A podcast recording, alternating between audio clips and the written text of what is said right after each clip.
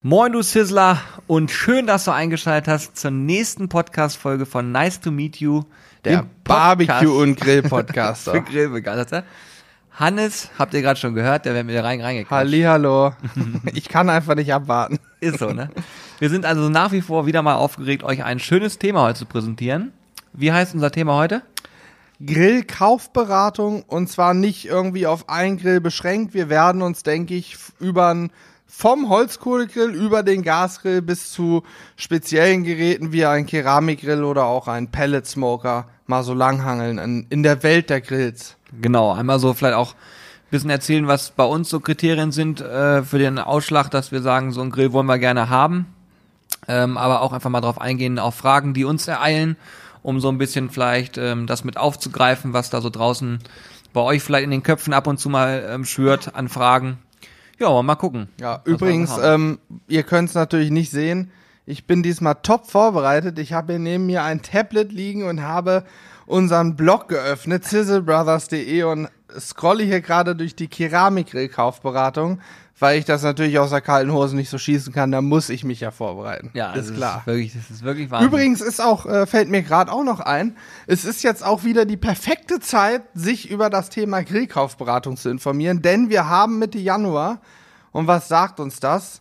Bald wird's wieder wärmer und wenn es wärmer wird, wollen selbstverständlich alle grillen.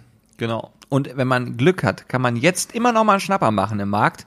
Also auf jeden Fall den Markt äh, im Auge behalten. Es gibt auch so ein paar Modelle, die jetzt aus bestimmten Serien rausfallen. Dann gibt's wieder ein paar Genau. neue Modelle und da kann man den einen oder anderen Schnapper eventuell noch mal schießen. Ja, gerade die Auslaufmodelle sind interessant. Wir werden, glaube ich, nachher auf ein Modell nochmal genauer eingehen im Gasgrillbereich, weil wir die beide gerade hier stehen haben. Und da gibt's ein Auslaufmodell. So, fangen wir einfach mal mit Holzkohlegrill an, oder was? Ja, können wir gern, grundsätzlich gerne machen. Ähm, Wie, wie wollen wir es eigentlich aufbauen, Julian? Wollen wir jetzt irgendwie, für wen ist der erstmal geeignet oder einfach kalt rein, so, das ist ein Holzkohlegrill? ma- mach du mal einen Kaltstart. Ich will mal gucken, wie du es machst. Ich steig einfach ein, wenn mir was einfällt. Okay, dann mache ich mal einen Kaltstart und fange aber so an, wie ich es als erstes eben erwähnt habe. Zwar erstmal die Frage, jetzt willst du dir einen Grill kaufen, welcher Grill passt eigentlich zu dir? Der Holzkohlegrill, kann ich an dieser Stelle sagen, ist Balkon ungeeignet, weil in 99% der Fälle der Vermieter es nicht zulässt, auf dem Balkon mit Holzkohle zu grillen. Manchmal wird sogar Gas verboten. Aber angenommen, du hast einen Garten und äh, hast Bock und bist so ein richtiger richtiger, echter Mann noch, weißt du, und willst mit Feuer arbeiten, dann ist Holzkohle genau das Richtige. Und da gibt's jetzt natürlich die Wahl, so ein Schwenkgrill über offenem Feuer oder äh, einen Otto Normalgrill ohne Deckel, der einfach ja mit Glut arbeitet, also mit Holzkohle. Oder, und dazu raten wir, und das ist der erste Punkt, den du dir merken solltest, kaufe dir einen Holzkohlegrill mit Deckel, denn wenn der Grill einen Deckel hat, dann gibt's auf einmal tausend Möglichkeiten mehr. Zum Beispiel das Thema indirektes Grillen. Das bedeutet im Prinzip, du erzeugst eine Umluft im Grill, ähnlich wie im Ofen, und kannst dann einen Braten garen, ohne dass er dir verbrennt, weil er eben nicht die ganze Zeit über den Kohlen liegt. Und äh, ja, da macht ein Grill mit Deckel definitiv Sinn. Die Geräte fangen so bei 100, 150 Euro an und gehen bis 400 Euro ungefähr so im Holzkohlebereich. Wir empfehlen die 57er Größe. Das ist nicht das allergrößte, was es gibt. Es Also gibt Kugelgrill in dem Genau, Fall. Kugelgrill, ja. Es gibt ähm, Kugelgrills, glaube ich, auch mit über 60 Zentimeter Durchmesser. Wir raten zur 57er Größe, 57 Zentimeter. Das ist so einer der gängigsten Typen eigentlich. Da gibt's von Drittanbietern viel, viel Zubehör, wenn man einfach noch mehr mit dem Grill machen möchte. Und es ist eine Größe, da kann man auch für fünf, sechs Personen mal problemlos grillen. Hat genug Platz. Man kann auch mal drei, vier Nacken rauflegen, um Pulled Pork zu machen oder ähnliches. Also das sollte, denke ich, die Größe sein. Ich will, glaube ich, oder wir wollen hier, glaube ich, gar nicht auf Firmennamen eingehen. Ähm, macht euch da selber schlau. Es gibt da den, den Klassiker vom ganz großen Hersteller, den jeder kennt. Äh, gibt aber auch von anderen Herstellern mindestens genauso gute Grillgeräte, Kugelgrillgeräte, die auch ähnlich viel kosten, teilweise etwas günstiger, etwas schicker sind, teilweise ausgeklügelter sind oder auch einfach einen Deckel mit Scharnier haben, dass man den nicht immer in Rasen legen muss oder in so eine Halterung stecken muss, sondern einfach hochklappen und zuklappen kann. Da gibt's also verschiedenste Möglichkeiten, die sind fast alle schwarz. Gibt manchmal auch andere Farben, aber schwarz ist so die gängigste Farbe, würde ich Sieht man sagen. den Dreck auch nicht so. Ja. Aber wenn du gerade das sagst, äh, du empfiehlst ja jetzt sozusagen, äh, sich einen Kugelgrill anzugucken, warum würdest du jetzt den äh, Kugelgrill einem, ich sag mal, kastenförmigen Grill ähm, vorziehen? Weil das gibt's ja auch, haben wir ja, Ja. auch bei uns schon mal getestet. Also der Kugelgrill hat, ähm, wenn wir indirekt grillen, gewisse Vorteile. Der erzeugt eine viel bessere Konvektion, also eine bessere Wärmeströmung. Das ist der Form gedankt, so dass wir in dem Grill einfach eine bessere Umluft erzeugen.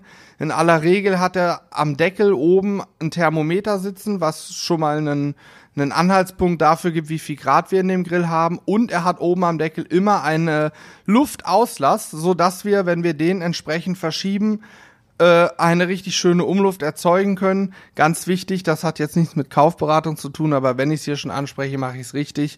Diese Abluft, dieses Auslassventil quasi, die Öffnungen sollten immer über dem Grillgut sein und nicht über dem Feuer, nicht über der Glut.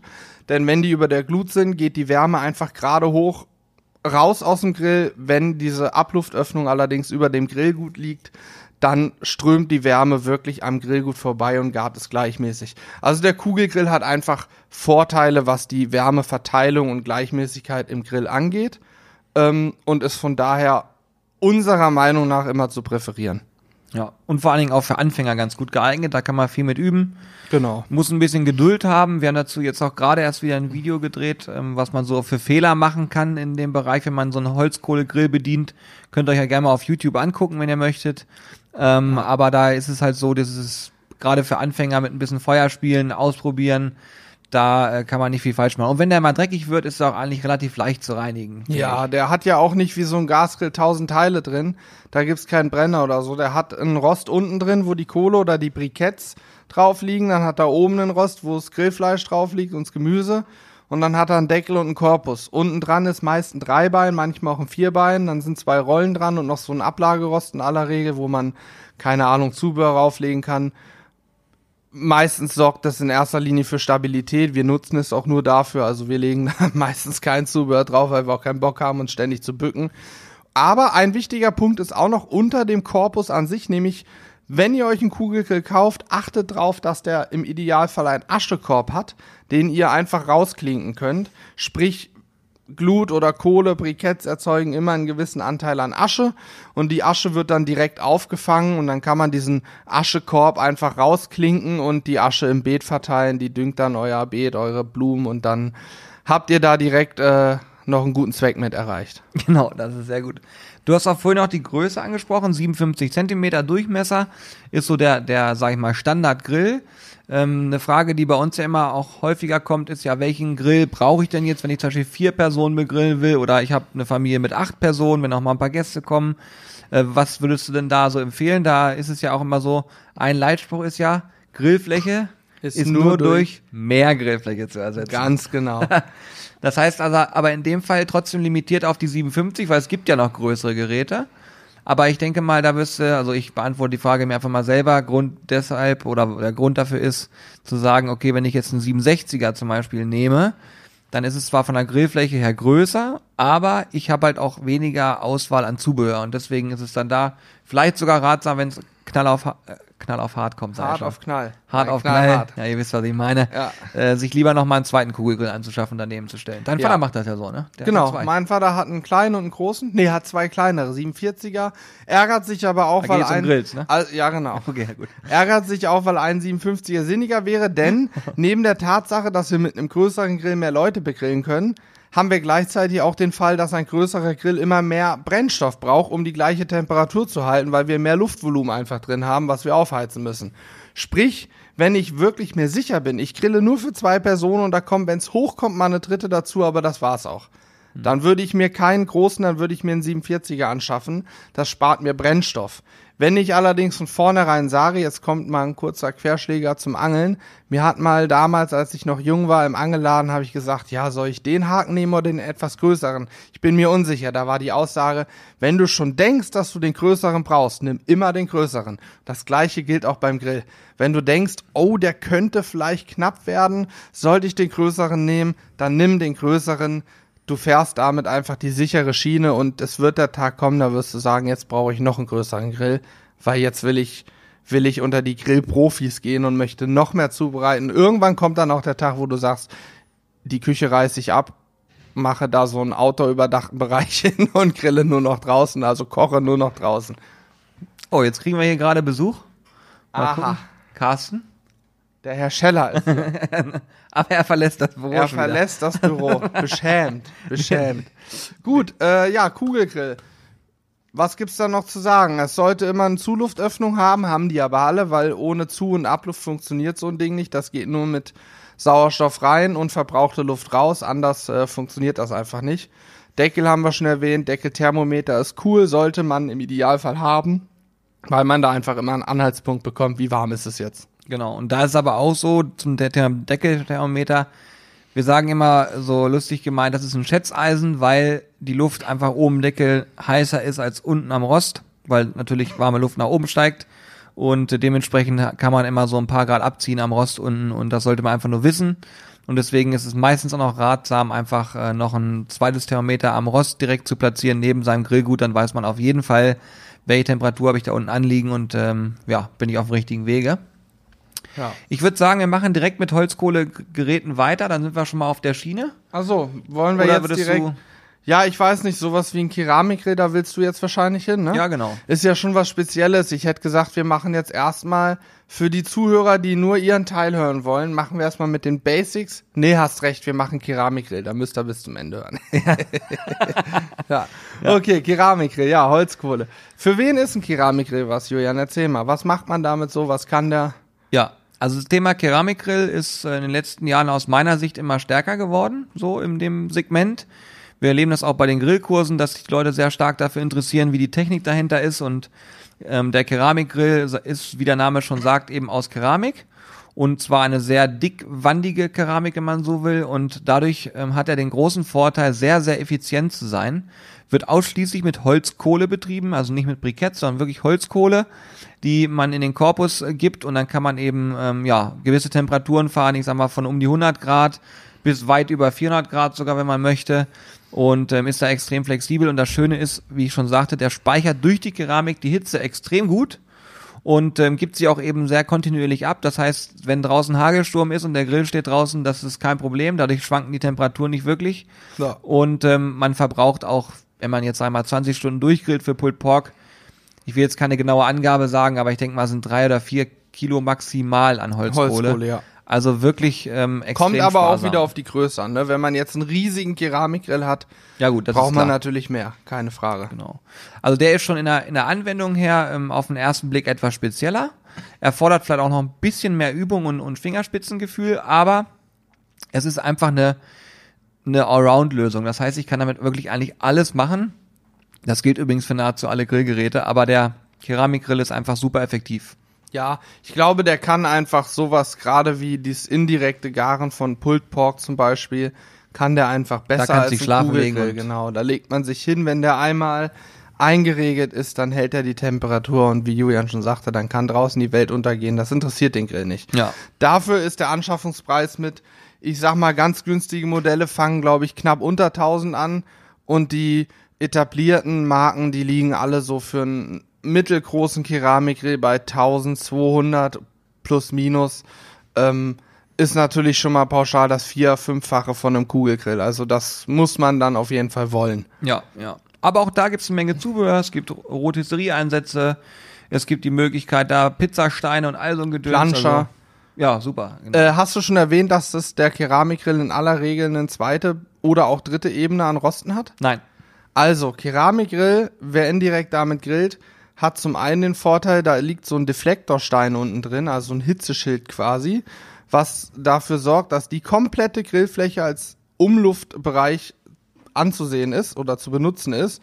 Beim Kugelgrill haben wir immer einen Teil, den wir nicht nutzen können beim Indirektgrillen, weil da eben die heißen Briketts oder Kohlen liegen.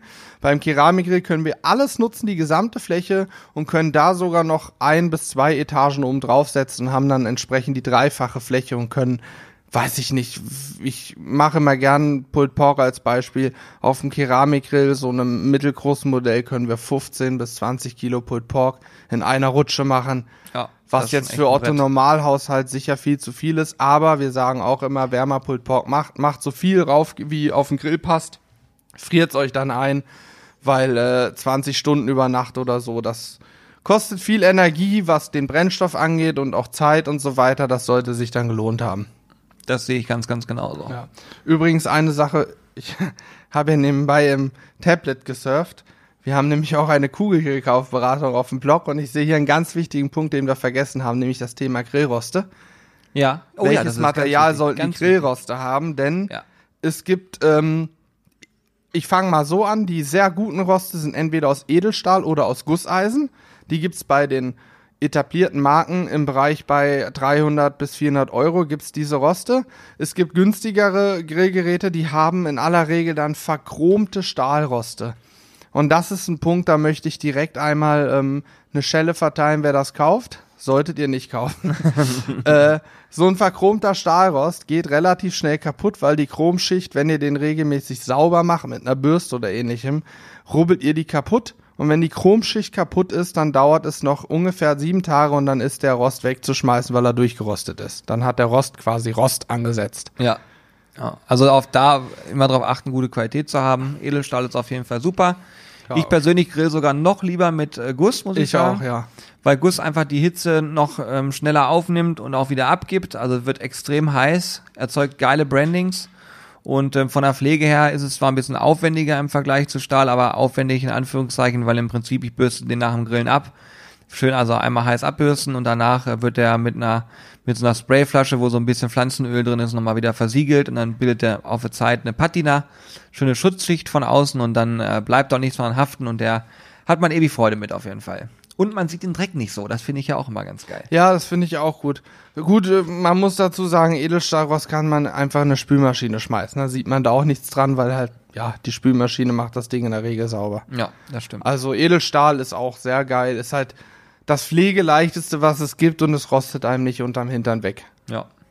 Wenn wir schon beim Thema Edelstahl und Stahl sind, dann lass uns doch gleich über Gasgrill sprechen, oder? Heute hast du die Überleitung also aber wirklich. echt gefressen. Da.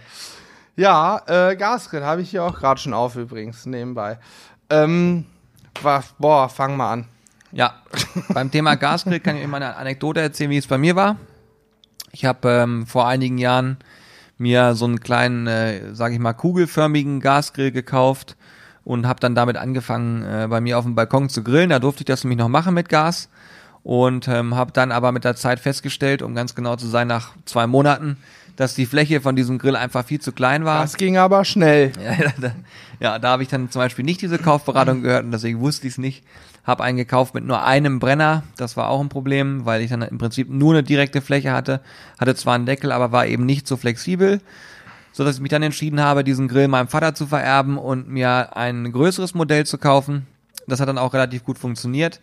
Aber auch da dieser Lernprozess, den wir da durchgemacht haben, den vermitteln wir euch ja jetzt sozusagen gerade. Ähm, wenn ich es heute nochmal machen würde mit dem Wissen, würde ich mir definitiv einen, wenn der Platz es hergibt, relativ großen Gasgrill kaufen. Also groß heißt für mich eine Grillfläche von ungefähr sieben Meter lang, ne? Ja, das ja, das wäre genau richtig. Für eine Bratwurst reicht das gerade so. nee, aber ich denke mal so 50 Zentimeter in der Länge, in der Breite so 30 bis 40 Zentimeter. So in diesem Dreh würde ich schon äh, gehen.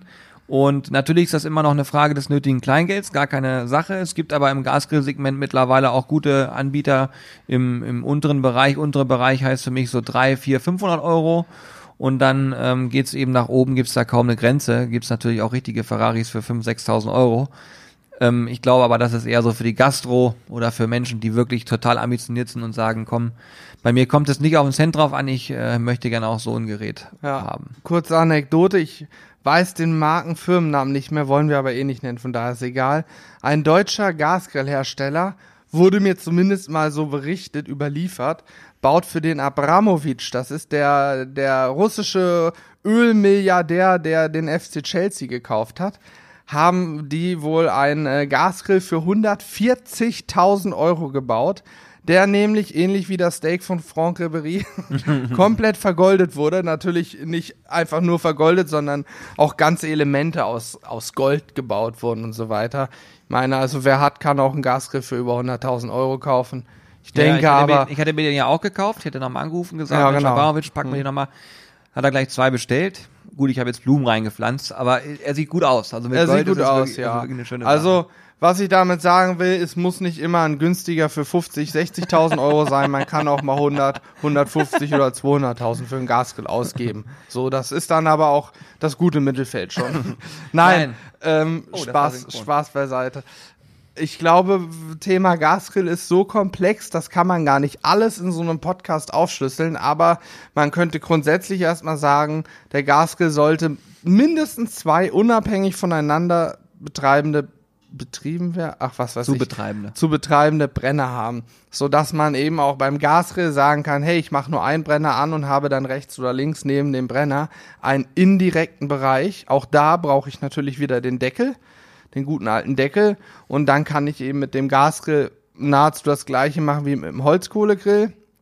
Übrigens, äh, wer jetzt sagt, ja, aber Holzkohle schmeckt ja viel besser, unsere Standardantwort ist, Temperatur hat keinen Geschmack. Temperatur, Wärme ist geschmacklos und wer den Holzkohlegrill richtig betreibt, wird am Ende auch keinen Unterschied zwischen Gas und Holzkohle schmecken. So, es sei denn, er kippt da Spiritus drauf, das würde man eben schmecken, weil sich es am Fleisch absetzt. Ja, man kann natürlich auch so ein Steak, das ja auch modern, haben wir noch nie gemacht. Ich weiß noch nicht, ob ich es machen will. Hier Caveman-Style, Höhlenmensch-Style. Ja, stimmt. Ja. Einfach das Fleisch, so wie es ist, in eine Holzkohle schmeißen. Dann schmeckt es bestimmt auch anders und hat jede Menge Asche. Wenn man dann gegessen hat, hustet man noch ein bisschen Asche raus. Ich weiß nicht, was ich davon halten soll. Ich bin da irgendwie noch kein Fan von geworden, aber vielleicht werde ich es ja noch. Gut, ähm, besser als zwei Brenner sind allerdings drei Brenner, würde ich sagen, oder? Also Definitiv, ja. Ja. Aus heutiger Sicht auf jeden Fall.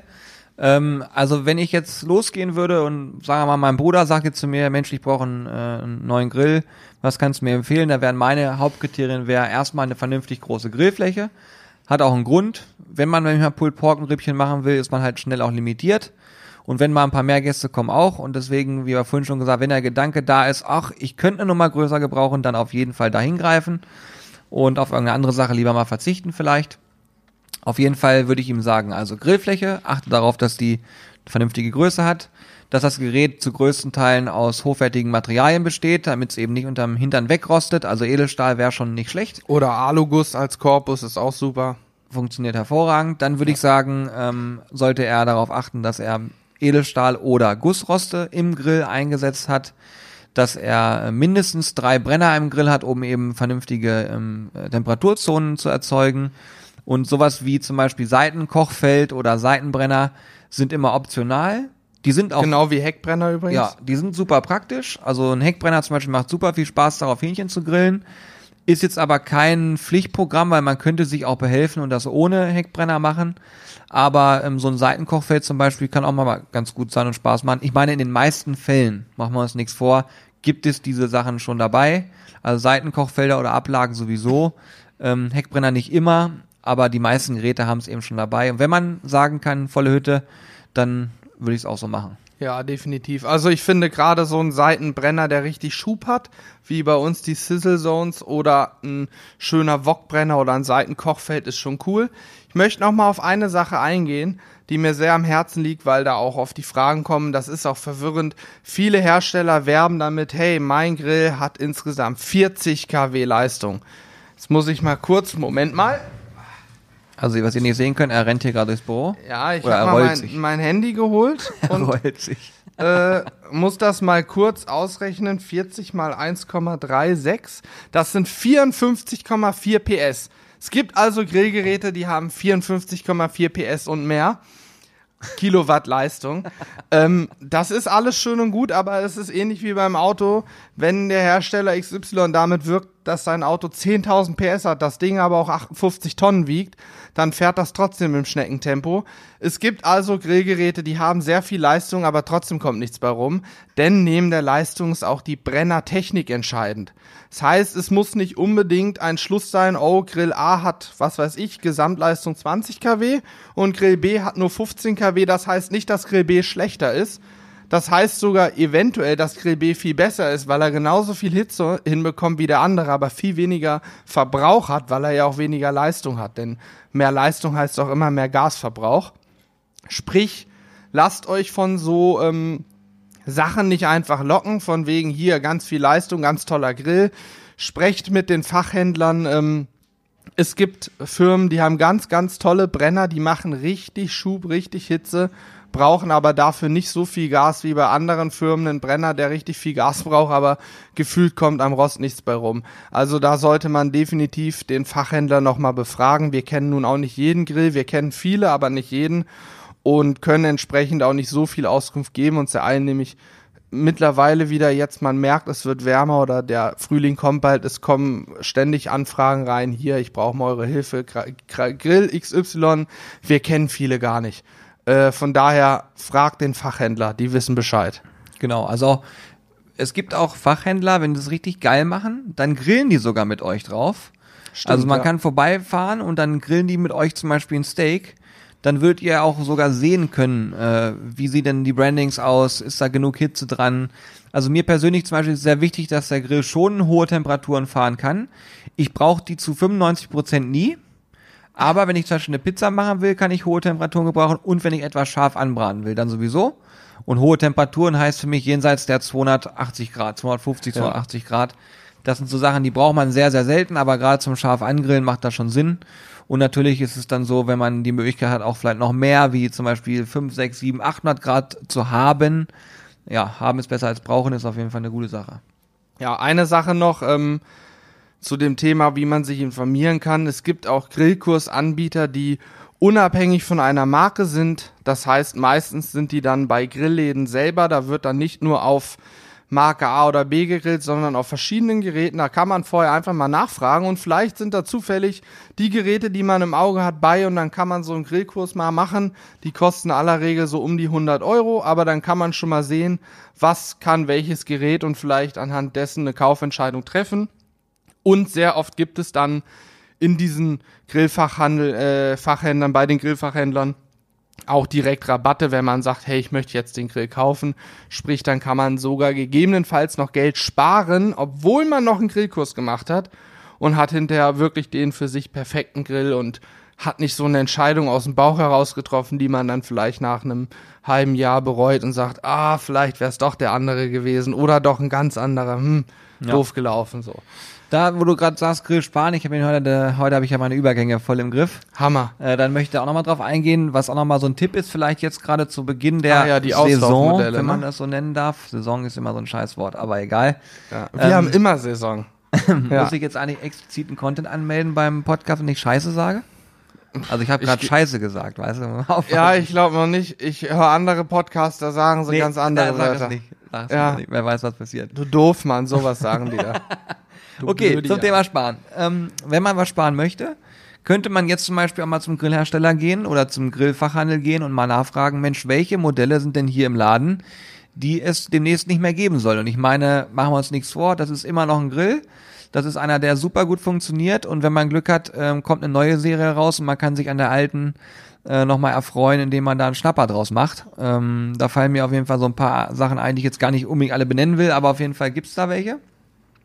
Guckt einfach mal unsere Videos an. Wir haben gerade ein neues gebracht, wo wir zwei Gasgrills vorgestellt haben. Da ist auch der Vorläufer dabei und äh, der ist gerade jetzt auch im Angebot. Genau, der ist ja bei vielen sogar schon ausverkauft, so wie ich jetzt gesehen habe. Aber den gibt's teilweise noch für 300, 400 Euro weniger und da reden wir von fast 33 Prozent rabattiert und ist nach wie vor mega gut. Ja, sowas wäre zum Beispiel eine Möglichkeit. Oder was man auch machen kann, ist, dass man äh, einfach mal bei äh, Portalen wie eBay Kleinanzeigen oder sowas guckt nach Gebrauchgeräten. Es gibt eben Menschen, da gehöre ich dann zum Beispiel auch zu damals, als ich meinen gekauft habe und dann irgendwann sagst, so jetzt verkaufe ich den wieder. Dann hat er ein halbes Jahr Benutzung gehabt. Äh, das Sah aus wie zehn Jahre benutzt. nein, nein, nein, nein. Aber natürlich, ein Grill wird äh, in der, in der Regel dreckig, das ist ja kein Problem. Aber wenn man den einmal vernünftig putzt, ist der auch wieder völlig in Ordnung. Und äh, man kann da eine ganze Menge Geld bei sparen. Weil natürlich erstmal immer alle losrennen und sagen, ich will den neuesten Grill haben. Und natürlich gehen die in den Fachhandel. Aber wenn die einmal gegrillt haben, sieht der genauso aus wie der, der bei Ebay steht. Und der kann aber dann schon wieder die Hälfte günstiger sein. genau. Und in aller Regel geben sich die Leute, die was verkaufen wollen, über Kleinanzeigen oder so, ja Mühe, machen den vorher schön sauber, damit sie noch gut verkaufen können. Das, wenn So ich ein es. Auto verkaufen will, dann putze ich das vorher richtig. Ja. Ich habe zwar noch nicht so viele Autos in meinem Leben verkauft, aber Ja, ich kann 14 von Stücke, was waren letzte einem, Woche? ein Auto habe ich verkauft. Eins habe ich mal an so einen Straßenhändler gegeben. Das war aber auch, der war auch Kernschrott. Der ist, glaube ich, rüber nach Afrika oder Saudi-Arabien oder so gegangen. Und den anderen habe ich mal verkauft, den habe ich richtig schön gereinigt. Und das würde ich mit dem Grill natürlich genauso machen. Sehr gut. Fällt Ähm, dir noch was ein? Ja, also Elektrogrills können wir nicht zu sagen, nutzen wir nicht. Ich weiß, dass es da so Kontaktgrills gibt. Kann man machen, muss man nicht. Die kann man natürlich indoor benutzen. Es gibt auch von einer großen Grillmarke mittlerweile einen Elektrogrill, der indirekt grillen kann. Mag, soll wohl auch ganz okay sein. Tendenziell würden wir immer vom Elektrogrill abraten. Kauft euch was Richtiges. Ihr braucht irgendwie ein Feuer. Ob das nun durch Gas oder durch Glut ist, einmal dahingestellt, aber Feuer, das macht's aus. Ähm, ansonsten, was gibt's noch? Es gibt so Grilltonnen, da kann man nicht zu viel zu sagen. Die meisten bauen sie sich aus dem al- alten Ölfass selbst. Ja. Finde ich ganz cool und dann mit so einem Planschaufsatz oben dran.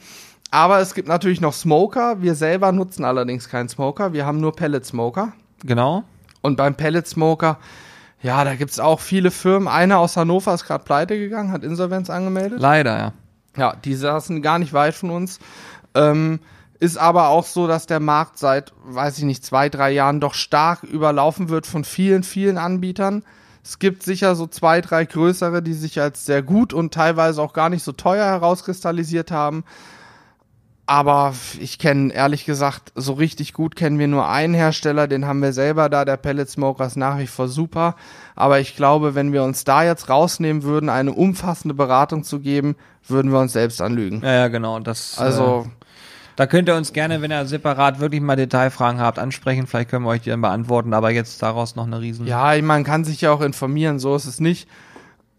Aber am Ende, die funktionieren ja alle gleich. Einen Strom anschließen, Schalter drehen, läuft. Altherrengrill halt.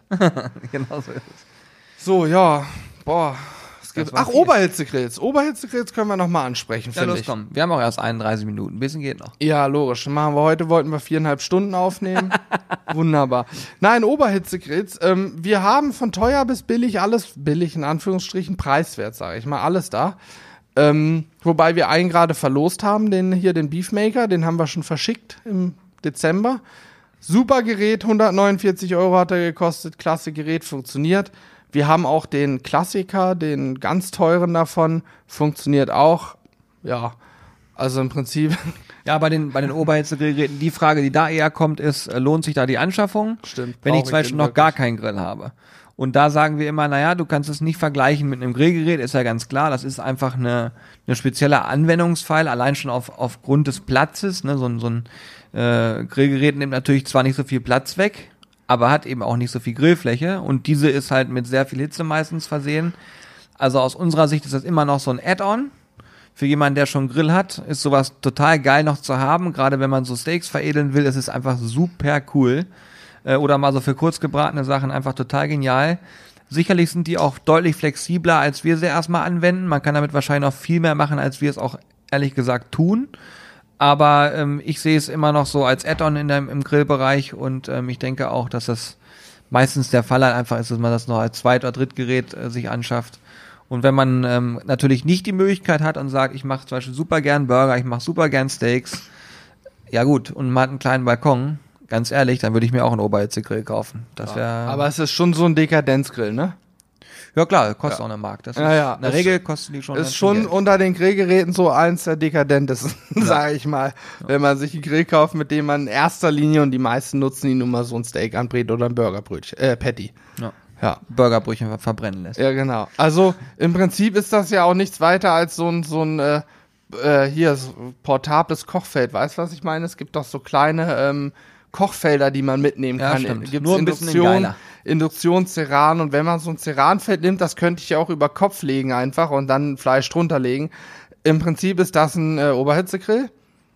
Aber mit deutlich Ja, natürlich ist er geiler. Ist natürlich geiler. Der brodelt ein bisschen, es ist immer wieder geiles zu sehen, aber es ist schon sehr dekadent. Ja, Ja, muss man sagen. das kann man so sagen. Also, Oberhitzegrill könnt ihr euch kaufen, gibt viele Hersteller. Gibt auch mittlerweile große Geräte, wo mal zwei Steaks runterpassen. Ja. Wer einen guten Gas Sehr, sehr geile Spielerei, hat, kann man braucht sagen. es nicht haben. So, Ja. Punkt. Gut, äh, ja, ich bin, ich hab, ich hab mich hier fusselig gelabert. Sehr gut. Ja, dann würde ich erstmal sagen, ähm, wir schließen den Podcast hier ab. Wir haben da jetzt, glaube ich, eine ganze Menge zu erzählt. Wenn ihr natürlich noch Fragen habt, dann ähm, schreibt uns gerne einfach eine E-Mail oder über Facebook oder wo auch immer. Es gibt ja Surfen, auf dem Blog surfen, genau, auf, auf, noch besser. Keramikgrill-Kaufberatung, Gasgrill-Anleitung oder so heißt es. Wir haben eine Kugelgrill-Kaufberatung, ist alles auf dem Blog. Alles da. Alles. Und auch alles verfilmt. Das ist auch alles bei YouTube, wer es sich nochmal angucken will. Ja, also ihr seht, wir haben ein umfach, umfassendes Lexikon gebildet, um euch da noch äh, ein paar Tipps an Hand zu geben. Checkt das auf jeden Fall gerne mal aus. Und was richtig cool wäre ist, jetzt kommt's, warte, jetzt hat er noch einen. Der Brockhaus des Grillens. Ja, genau, das ist Wir nennen uns auch jetzt www.brockhausbrothers.de. genau so sieht's aus. Heißt das überhaupt Brockhaus? Diese roten Dinger, ist das Brockhaus? Ist doch Lexikon, ne? ja, ich will aber, bevor ich mich jetzt hier irgendwo Und du, reinsetze, Duden ist hier unser Gelb. Sprach, bist Sprachvogel auf jeden da. Gelb. Ja. Okay. Wie dem auch sei, ist jetzt auch nicht mehr wichtig. Auf jeden Fall ähm, bewertet doch gerne den Podcast, wenn es euch gefallen hat. Freuen wir uns sehr drüber und gebt auch gerne noch mal ein Feedback dazu ab. Und ansonsten würde ich sagen, hören wir uns demnächst hier wieder mit dem neuen Ja. spannenden Thema. Ich bin sehr, sehr gespannt.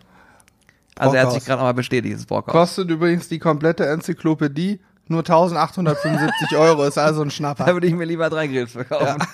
also, Also, ihr bis demnächst. Macht's gut. Ciao, bis ciao. dann. Ciao, ciao.